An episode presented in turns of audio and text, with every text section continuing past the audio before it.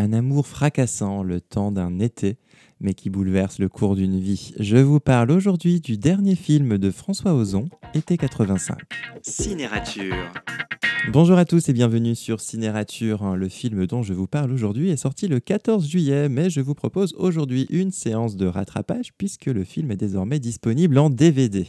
Été 85 est le dernier film de François Ozon, adapté du roman La danse du coucou de Hayden Chambers.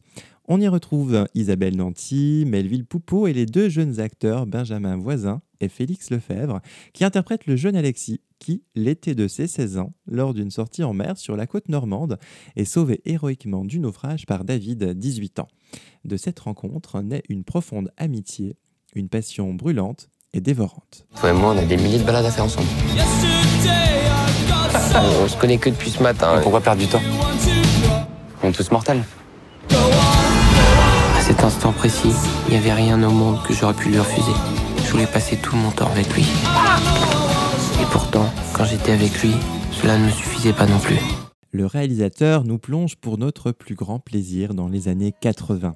Même si le sujet du film est universel, la musique, le style et une certaine légèreté de l'époque, mais aussi de l'été, nous en donnent la nostalgie.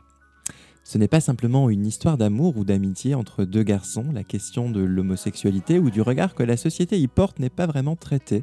Il s'agit avant tout de l'histoire d'une rencontre entre deux personnes, de la passion qui les anime et du drame jusqu'où cela va les mener. Été 85, c'est aussi un film sur l'adolescence qui se questionne sur le sens de la vie, la mort, et qui, se croyant toute puissante, ne cesse de la défier. En ce sens, Alexis et David, ces deux adolescents, sont à l'opposé, comme magnifiquement exprimé dans la scène où tous les deux dansent, mais sur deux musiques différentes.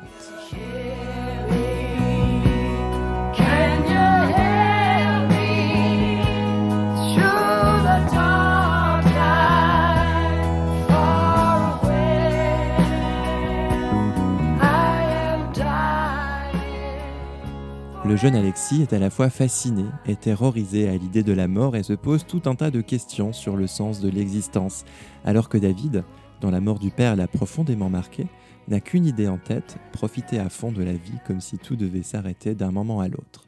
De ces deux visions opposées, les adolescents vont conclure un pacte bouleversant. Pour qu'on parle de ce que tu as fait. Le juge a besoin de savoir pourquoi tu agis de cette manière, et c'est à moi de donner mon avis. Non.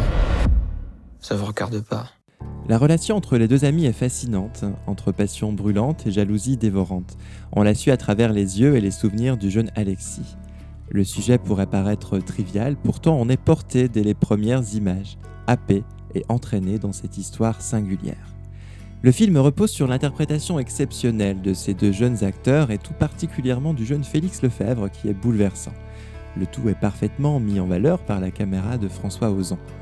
Tourné au tréport, la photographie, la mise en scène, la bande originale, tout participe à donner à ce film une atmosphère si particulière, à la fois légère et grave. Vous savez, euh, Alexis, c'est un gentil garçon.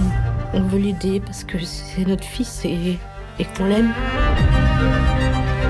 C'est toi la question Et quoi, moi, quoi Mais toi, tu m'ennuies, toi Qu'est-ce qui se passe? Disparais ou j'appelle la police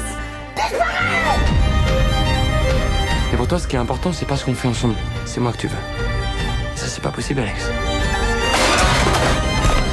J'ai besoin de comprendre ce qui s'est passé.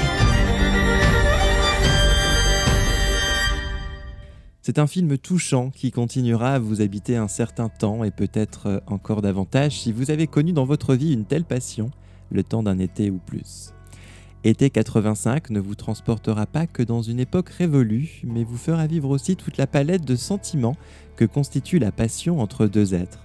Joie, larmes, angoisse, rire et bien plus encore. Bon film et à très bientôt sur Cinérature.